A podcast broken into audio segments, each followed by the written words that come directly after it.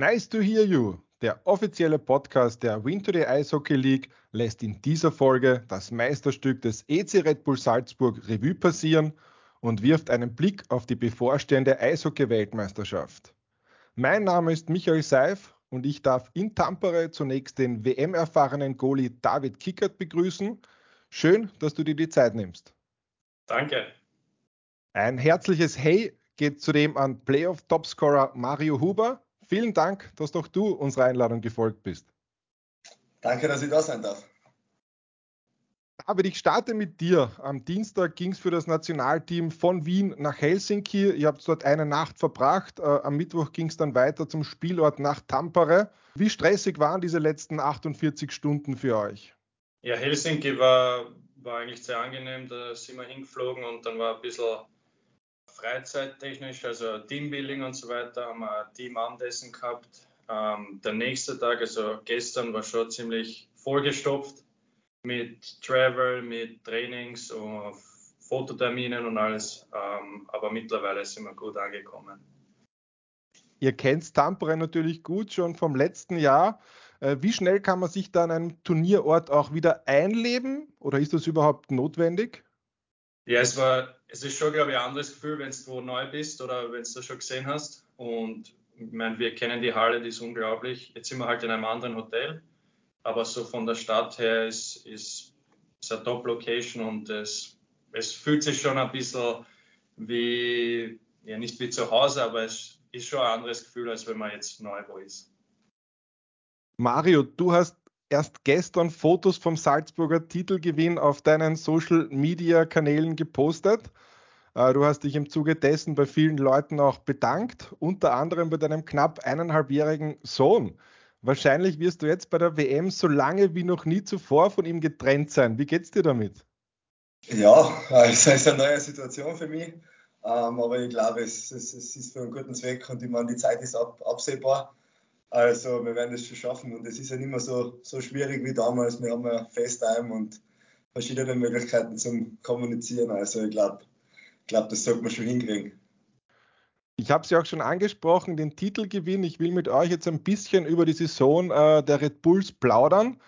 Äh, ich sage mal, es war ein äußerst solider Grunddurchgang. Einzig im November gab es einmal vier Niederlagen in Serie. David, inwiefern hat es euch aber doch geärgert, nicht als topgesetztes Team in die Playoffs gegangen zu sein? Ich glaube, also das Ziel mit, mit Red Bull ist natürlich immer auch im Grunddurchgang an erster Stelle zu stehen. Aber äh, wir haben mit so vielen Verletzungen und Ausfällen gekämpft, äh, vor allem eben in der Zeit und mit der Doppelbelastung. Ich glaube, das hat uns sogar im Playoff dann weitergeholfen, dass wir mit solchen Rückschlägen da gekämpft haben. Aber natürlich, ja, mein, an erster Stelle will man immer stehen. Ihr habt so auch in der, in der Champions Hockey League einen tollen Erfolg gefeiert, seid dann am damaligen Titelverteidiger Rögle gescheitert, nachdem das Hinspiel gewonnen wurde. Wie viel bedeutet auch dieser internationale Vergleich und diese für eine Meisterschaft doch recht frühe Standortbestimmung, Mario? Ja, ich meine, es ist immer geil, wenn man die Champions Hockey League spielen kann. Heuer war es natürlich recht speziell, auch mit Rögle dann daheim, das Heimspiel. Es war, glaube ich, das erste Spiel, was ausverkauft war. Ähm, wir haben dann eigentlich, das Heimspiel war ziemlich gut oder echt gut und, und ähm, auswärts haben wir dann halt ja, leider ein bisschen versagt, aber da haben wir schon ein bisschen mit, mit äh, Krankheiten und Verletzungen zu kämpfen gehabt. Also, ja, wie gesagt, äh, aber Champions League ist immer was Geiles und man will sich auch da beweisen, weil es ist eine andere Bühne wie nur die heimische Liga.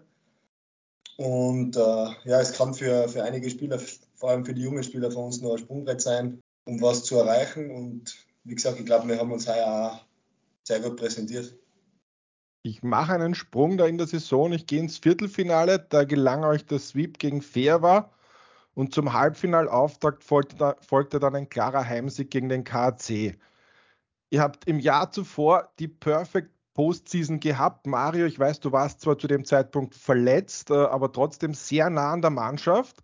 War das heuer dann vielleicht auch schon ein bisschen trügerisch, denn wenn es einfach so einfach läuft äh, in den Playoffs, es waren ja dann saisonübergreifend, äh, waren das ja dann schon über 17, 18 Siege in Folge. Wird man dann auch nachlässig oder was habt ihr getan, um eben nicht nachlässig zu werden? Ah, ich glaube, es fängt einfach mit den Kleinigkeiten an, also mit guten Habits. Aber wie, wie, du gesagt hast, es ist nicht normal, dass man eine Perfect Season hat und dass man jedes Spiel im Playoff gewinnt. Ähm, wir haben gewusst, der Moment wird kommen. Und wir haben, wir haben uns das ganze Jahr auf den Moment vorbereitet, dass wir gewusst haben, wenn wir ein Spiel mal verlieren oder, oder schlecht spielen oder es geht nicht so, wie wir es uns vorstellen, dass wir gleich im nächsten Spiel zuschlagen können. Ähm, und wir haben das in der, in der Klagenfurt-Serie, haben wir das relativ gut gezeigt, dass wir das wirklich trainiert haben über das Jahr und immer wieder äh, gewusst haben, wie wir uns mental resetten können fürs nächste Spiel. Ähm, und das hat uns dann im, im heurigen Playoff äh, sehr viel geholfen. Würdest du sagen, dass dieses dritte Spiel dann zu Hause in der Eisarena Salzburg schon ein Schlüsselmoment war für den weiteren Verlauf der Playoffs? Ja, schon. Also ich glaube, im Playoff ist dann jedes Spiel ein Schlüsselspiel. Ähm, aber dass man gleich nach so einer, weil die Niederlage war dann schon deutlich in Klagenfurt da, dass wir dann gleich so wieder zugeschlagen können, hat, hat viel Charakter von unserer Gruppe gezeigt. Und das war sicher sehr, sehr wichtig in, dem, in, de, in der Serie.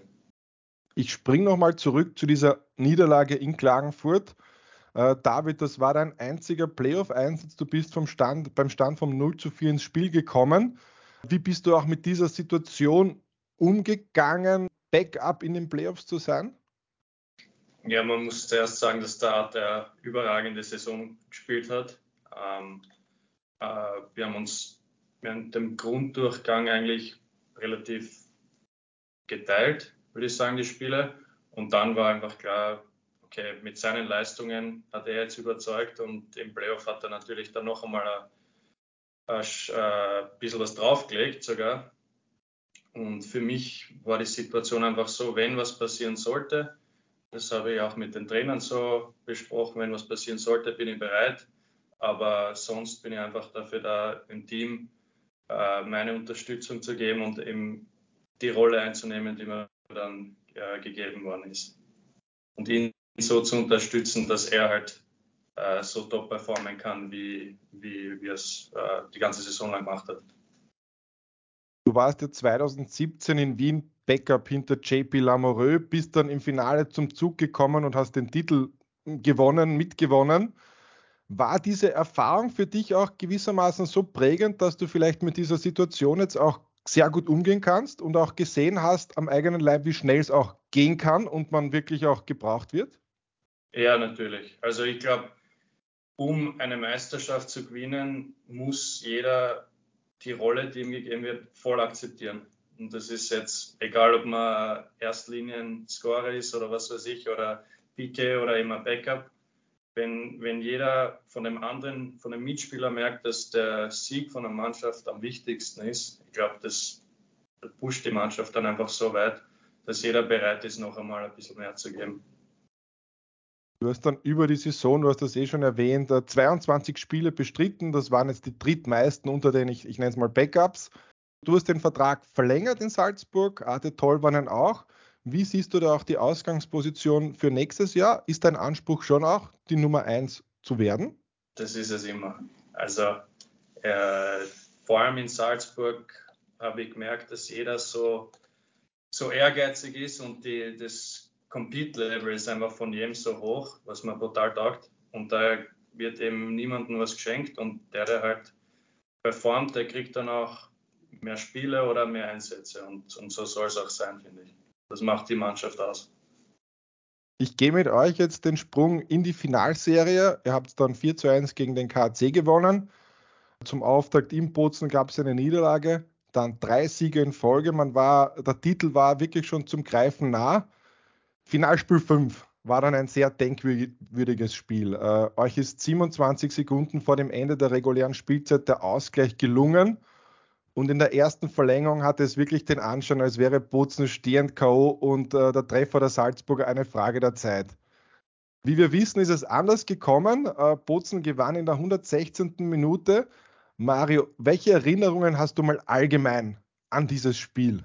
Äh, allgemein, glaube ich, war, war das erste Spiel, also die ersten 60 Minuten waren für uns äh, auch schon sehr gut. Also ich, ich, muss sagen, wir haben uns immer zurückgekämpft. Wir waren eigentlich, ich glaube, jedes Mal mit einem Tor Rückstand und haben uns jedes Mal wieder das Tor aufgeholt.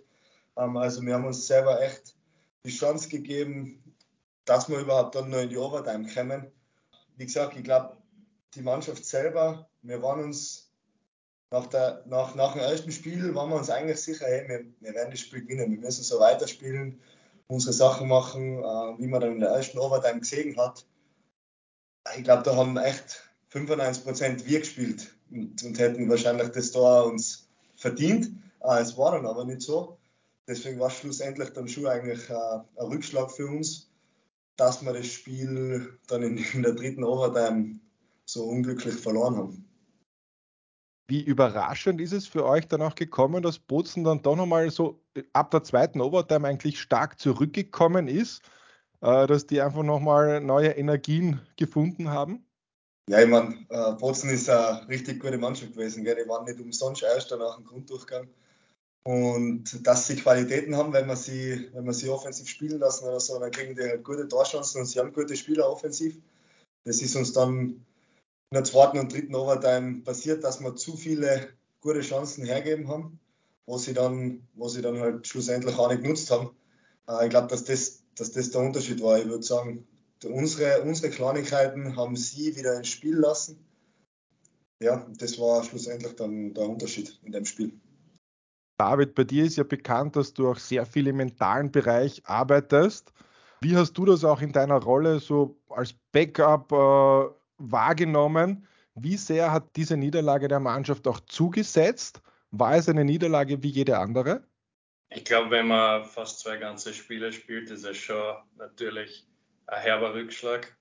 Aber also wie wir dann geantwortet haben im nächsten Spiel, da hat man eigentlich nicht wirklich was gemerkt. Und das, das hat halt das Trainerteam heuer extrem gepusht, diese äh, diese Widerstandsfähigkeit, diese mentale, dass eben heuer eine komplett neue Saison ist, dass es nicht so einfach wird wie, wie letztes Jahr in den Playoffs. Und das, ich glaube, das hat dann auch wirklich den Unterschied gemacht. Nachdem dann Bozen eben auch das Spiel 6 gewonnen hat, ging es zum Showdown nach Südtirol. Der HCB hatte das Momentum in der Serie und ging dann im Mittelabschnitt auch in Führung. Mario, hat man in dieser Situation überhaupt Zeit zum Nachdenken, beziehungsweise auch diesen verpassten Chancen hinterher zu trauern? Nein, ich glaube, das ist etwas, was uns ausgezeichnet hat. Wir haben nicht lange hinterher getrauert. Äh, wie gesagt, daheim das, das entscheidende Spiel zu verlieren, war natürlich nicht schön. Ähm, aber es ist, ja, jeder ist in der Kabine aufgestanden, hey, passt. Wir können nochmal, wir dürfen nochmal ein Spiel spielen. Und mit der Einstellung sind wir dann nach, nach Bozen gefahren. Äh, dass es nicht einfach wird, hat jeder gewusst. Dass wahrscheinlich auch nicht viele an uns äh, glaubt haben oder, oder denken, dass wir das gewinnen, kann ich mir auch vorstellen. Äh, aber wie gesagt, das Wichtigste war, dass wir untereinander, wir Spieler, gewusst haben, wir können es machen, wir können es schaffen. Und mit der Einstellung sind wir dann nach Bozen gefahren. Ihr habt die Partie dann eben im dritten Drittel binnen acht Minuten gedreht und den Titel verteidigt. Mich würde von euch beiden interessieren, wie würdet ihr diesen Moment der Schlusssirene beschreiben, wenn alles, wofür man wirklich eine Saison lang hingearbeitet hat, in Erfüllung geht? Kann man das in Worte beschreiben? Äh, vielleicht, Mario, wenn du beginnst? Ja, wenn du das gerade so sagst, die letzte Sekunde oder der Passer, dann stellt es mal wieder die Haare auf. Also für mich war das ja der erste Titel am Eis. Unglaublich schön. Also es hat jeder Spieler in seiner Form Sachen oder, oder ja, Sachen zurückstecken müssen und, und sich in Dienst, in Dienst vor der Mannschaft gestellt. Ähm, und wenn man dann einfach in jeden Einzelnen sein, sein Gesicht schaut, Tränensieg, Freudesieg, ähm, keine Ahnung, nach dem Spiel dann die Familie Sieg, es, ist, es war unglaublich, es war einfach jede, jede einzelne Zeit, jede einzelne Sache, was man während der Saison investiert hat, war es dann schlussendlich wert. Und ich glaube, das hat es unglaublich, unglaublich schön gemacht, äh, in Bozen an den Titel einzufahren. David, bei dir hatte man auch nicht das Gefühl, dass du äh, als Backup irgendwie den Titel jetzt weniger wertschätzt. Also die Freude war gefühlt genauso groß. Wie ist es dir ergangen?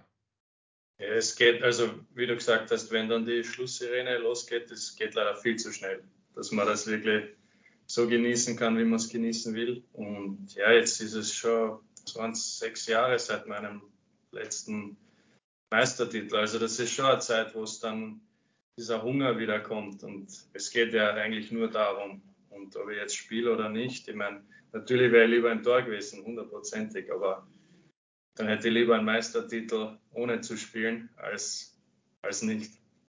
Salzburg ist ja mittlerweile auch dafür bekannt, dass mit dem Pokal nicht zimperlich umgegangen wird. Wie stehen die Chancen, dass der im halbwegs guten Zustand zur Liga zurückkehrt? ich glaube, da brauchen wir einen neuen. Na, also es ist, da, da, da musst du mit, mit Peter reden, glaube ich. Nein, es passt schon. Der Pokal war auf jeden Fall Teil der Party. Wenn nicht sogar im Mittelpunkt. Mario, vielleicht noch zu dir. Du hast mit Abstand die beste Saison deiner Karriere gespielt, du warst mit 25 Toren und 27 Vorlagen in 62 Spielen der zweitbeste Akteur der Red Bulls. Worauf führst du diesen neuerlichen Entwicklungssprung zurück? Ja, ich glaube einfach, ich habe eine Chance gekriegt heuer, muss ich ganz ehrlich sagen. Ich habe eine Chance gekriegt, Powerplay gespielt auf, auf einer anderen Rolle wie normal. Ich habe das ganze Jahr gespielt. Wie gesagt, wir haben eine gute Linie gehabt. Es hat heuer alles, es ist einfach alles zusammengekommen. Die Scheiben ist einmal so gesprungen, dass sie reingeht, anstatt neben dem Tor vorbei. Äh, und ich glaube, wichtig ist auch, wie gesagt, ich habe mit den Kicks zum Beispiel über das ganze Jahr ein Battle gehabt. Ähm, ich sage, okay, ich möchte halt einfach Tore schießen, er will sie halten. Ich glaube, dass solche Kleinigkeiten, die, die du vielleicht nicht immer wahrnimmst, aber die machen die über die Saison einfach besser und, und Kleinigkeiten, an denen du jeden Tag täglich arbeitest und, und reinhaust, das, das glaube ich war heuer dann der Schlüssel vielleicht für mich, dass, dass es so eine Saison gegeben hat. Und was ich auch sagen muss, ist, da haben meine, meine Frau und mein kleiner Bub haben sicher auch einen großen Teil dazu beigetragen. Ähm, wie gesagt, ich bin ihnen sehr dankbar, dass ich das machen kann, so wie ich es mache. Ist nicht immer einfach für sie. Und ja, äh, das war dann eine Kombination aus allem was, was mir das heuer dann ermöglicht hat. Worum ging es bei eurem Battle? Wie gesagt, ich fahre immer an und sage, hey, bist du bereit? Ähm, ich, ich komme und ich, ich, ich werde mein Bestes geben und ich probiere ihn besser machen und der Kicks probiert mich besser machen. Das hat er jetzt sehr nett ausgedrückt. Er kommt gesagt, immer her und, und sagt, hey, heute hat es keinen einzigen von mir. Also es ist dann schon ein bisschen ein Hass ist dann drin, wenn wir mal sind. Das taugt nach. Ja, na, aber ich finde, das, das brauchst und wie gesagt, mir macht es besser. In, in Kriegs wird es auch besser machen, glaube ich. Und wie gesagt, wenn es nach dem Training nur fünf Minuten sein, wo man an irgendwas arbeitet, was mich besser macht und ihm hilft vielleicht, haben wir, haben wir beide schon gewonnen. Und wenn wir dann noch in der Mannschaft vielleicht zwei, drei, vier Spieler mitreißen können oder der Kicks einen jungen Goalie mitreißen kann mit, seinem, mit seiner Arbeit, weil er sieht, wie er arbeitet, dann machen wir einiges richtig. Und ich glaube, das war dann heuer in der Saison der Schlüssel zum Erfolg. Mari, du bist ja auch zum Publikumsliebling avanciert, sage ich einmal, und hast dem Vernehmen nach, nach, auch in der Kabine immer mehr Verantwortung übernommen. Auch du hast deinen Vertrag in Salzburg verlängert. Ist es auch ein erklärtes Ziel von dir, eine Führungspersönlichkeit oder noch mehr Führungspersönlichkeit in Salzburg zu sein und damit auch in die Fußstapfen einiger wirklich großer Namen zu treten? Ja, auf jeden Fall. Also bei uns ist eigentlich jeder Spieler in seiner Form ein Führungsspieler. Gell? Jeder kann seinen Input einbringen. Dass ich dann das auch tragen habe dürfen, war natürlich eine große, große Ehre für mich. Und wie gesagt, in Salzburg ist es eigentlich aber sehr leicht auf der anderen Seite, weil wir haben richtig erfahrene Spieler, richtig gute Spieler, von denen man einiges lernen kann oder eigentlich fast alles lernen soll oder, oder aufnehmen darf, wie sie, wie sie agieren und zur Mannschaft reden oder wie sie auftreten. Und das hilft mir halt brutal. Ähm, der Matt hat mir auch geholfen, in, in, in der Situation mich weiterzuentwickeln als Führungsspieler. Und so Kleinigkeiten halt wie am Eis nicht nur allein zu arbeiten, sondern auch vielleicht einmal junge, jüngere Spieler mitzuziehen und schauen, dass wir halt alle gemeinsam als Mannschaft besser werden. Und ja, wie gesagt, auf jeden Fall möchte ich, möchte ich die Rolle noch mehr einnehmen und, und besser reinwachsen. Ihr habt dann den Meistertitel natürlich ausgiebig gefeiert. Wie schwer ist es dann aber aus diesem Party-Modus zu kommen und sich voll auf die Weltmeisterschaft der Top-Division zu fokussieren? Also das erste Training oder sagen wir die ersten zwei Tage, die sind schlimm. Die sind richtig zart, aber man, man, das, man kommt dann eh wieder rein. Aber ich bin extra einen Tag früher zum Nationalteam gestoßen, weil ich gewusst habe, ich habe jetzt in den Playoffs eigentlich nicht gespielt. ich will ein bisschen wieder reinkommen, bevor, bevor ich das erste Spiel spiele, weil ich eben genau gewusst habe, dieser Schritt, das ist schon eine, große Umstellung wieder. Wir hatten auch schon den Markus Kerschbaumer bei uns im Podcast, der immer wieder die ganz besondere Beziehung zwischen dem Tormann und dem Goalie-Coach äh, hervorgehoben hat. Du arbeitest beim Nationalteam mit Reinhard Divis. Wie groß ist die Umstellung, wenn man vom Club zum Nationalteam kommt? Es ist eine andere Arbeit, weil beim, beim Club äh, finde ich es dann schon so, dass man wirklich an, am ganzen Spiel arbeitet, dass man noch Sachen verändert. Also ich habe diese Saison wirklich mein komplettes Spiel fast umgestellt. Also das habe ich gemerkt. Und beim Nationalteam ist es eher so Sachen, so einen Feinschliff den letzten und einfach für die Spiele vorbereitet sein. Äh, und natürlich die Erfahrung vom Tivo, äh, die hilft mir dabei extrem. Im letzten Jahr hast du dich bei der WM äh, mit dem Bernhard Stark beim Tor abgewechselt. Du hast drei Partien gehabt, darunter auch diesen wirklich herausragenden Punktgewinn gegen Amerika damals. Ist eine solche Rotation auch in diesem Jahr geplant? Kannst du darüber schon was sagen? Weiß ich noch nicht. Äh, ich weiß ehrlich gesagt noch gar nicht, wie, wie wir das angehen werden, aber ich kann es mir gut vorstellen. Die Vorbereitung verlief ja auch für dich sehr gut. Äh, vor allem beim Auswärtsspiel gegen die Tschechen konntest du dich ja einige Male auszeichnen. Wie wichtig ist es, wir haben ja schon geredet über deine Rolle als Backup in den Playoffs, nach doch einer längeren Pause gleich mit einem persönlichen Erfolgserlebnis auch zu starten? Ja, es war natürlich ein super Spiel, vor allem nach so langer Zeit. War ein geiles Erlebnis.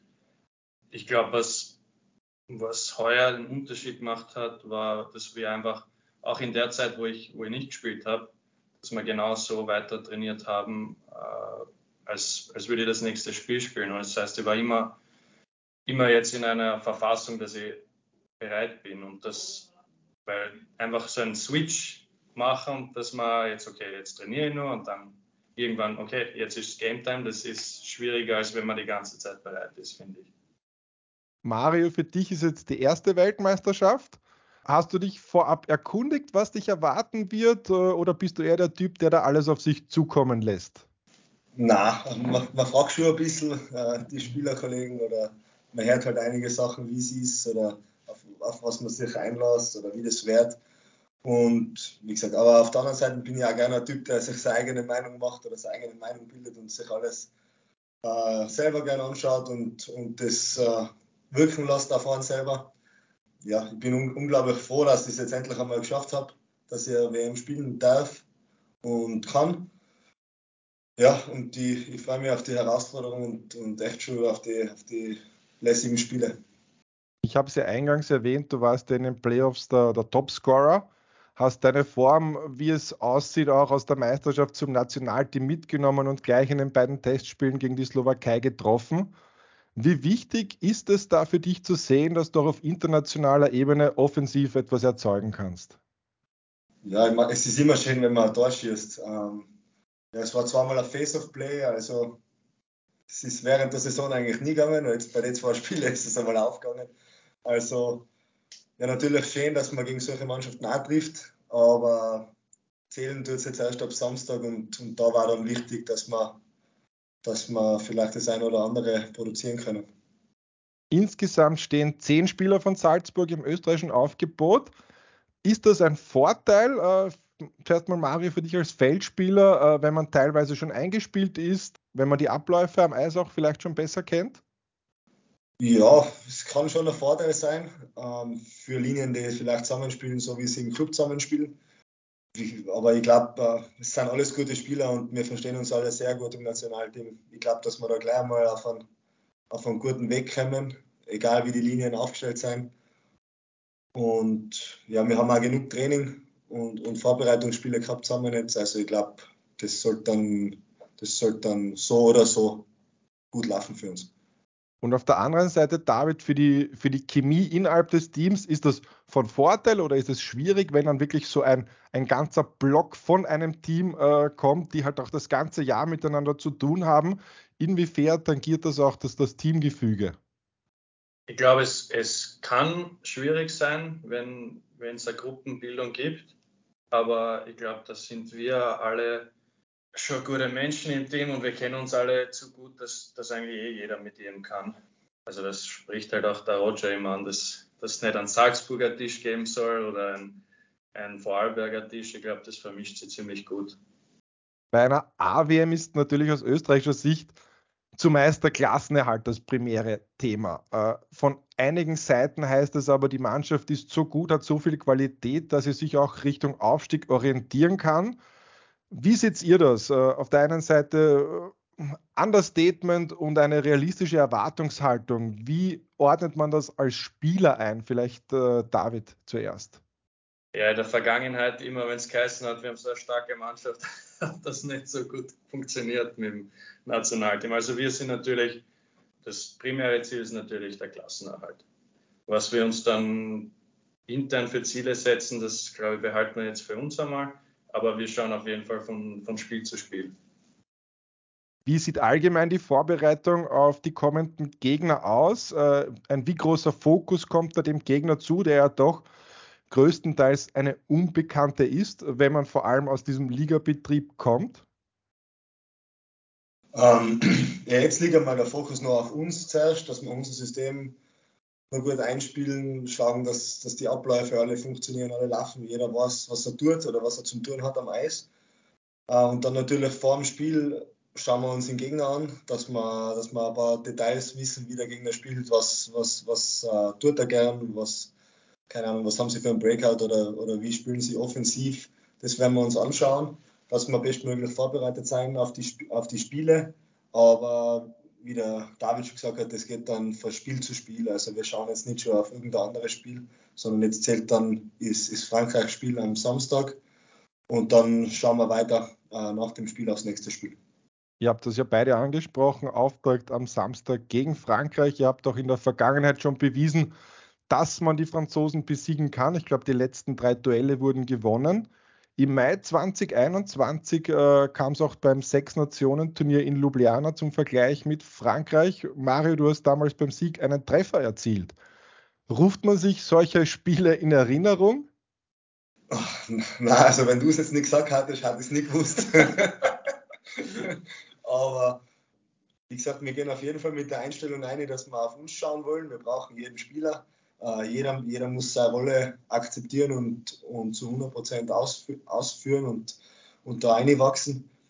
Wenn wir das tun, äh, geben wir uns die beste Chance zu performen und die beste Chance, äh, das Spiel zu gewinnen. Ich glaube, das muss unser Fokus sein. Dann ist es auch wurscht. Also, ja, das klingt jetzt blöd, aber wurscht, wer der Gegner ist. Aber wir müssen schon schauen, auch, was wir tun und dass wir unser Spiel dann durchziehen, weil ich glaube, dann, dann ist es echt äh, der beste Weg für uns wir haben ja vorher auch vom Punktgewinn gegen Amerika gesprochen. Also es ist ja nichts unmöglich, aber unterscheidet man schon zu, äh, zwischen schlagbaren Gegnern beziehungsweise äh, Muss-Sieg, wenn du den Klassenerhalt schaffen willst und einfach diesen Partien gegen äh, sogenannte Eishockey-Großmächte oder manchmal auch Übermächte? Ja, ich meine, es ist schon, also vom Namen her natürlich was anderes, wenn man gegen die USA oder Finnland, Schweden spielt aber wie gesagt, die Vorbereitung ist genau das, genau das gleiche wie auf jeden Gegner. Ähm, wir werden da wahrscheinlich nicht viel ändern oder unsere, unsere Routine einfach beibehalten und schauen, dass wir uns bestmöglich vorbereiten. Ja, passieren kann dann im Eishockey viel. Deswegen ist der Sport einfach so geil, wie er ist. Und wir werden jedes Spiel unser Bestes geben und schauen, was dann rauskommt. David, du bist jetzt schon ein erfahrener WM-Teilnehmer. Wir haben jetzt schon viel über dieses erste Spiel gegen Frankreich gesprochen, das mit Sicherheit sehr wichtig sein wird. Worauf kommt es aber an, wenn man sieben Partien innerhalb von elf Tagen bestreitet? Da ist Regeneration eigentlich das Hauptthema. Also zum einen auch, das klingt jetzt vielleicht blöd, aber, aber nicht jedes Spiel all out gehen, weil äh, so, das schafft man dann einfach nicht über die über die, die neun Tage. Ähm, einfach sogar taktisch klug, einfach die, die Kraft einzusetzen und dann, wenn das Spiel vorbei ist, alles tun, um, um sich wieder zu einem gewissen Level zu bringen, wo man dann performen kann. Wir sind auf jeden Fall schon gespannt auf das Abschneiden von Österreich und auch der anderen Liganationen Slowenien und Ungarn. Ich darf mich an dieser Stelle für eure Zeit bedanken und euch alles Gute für die bevorstehende Weltmeisterschaft wünschen. Danke. Danke.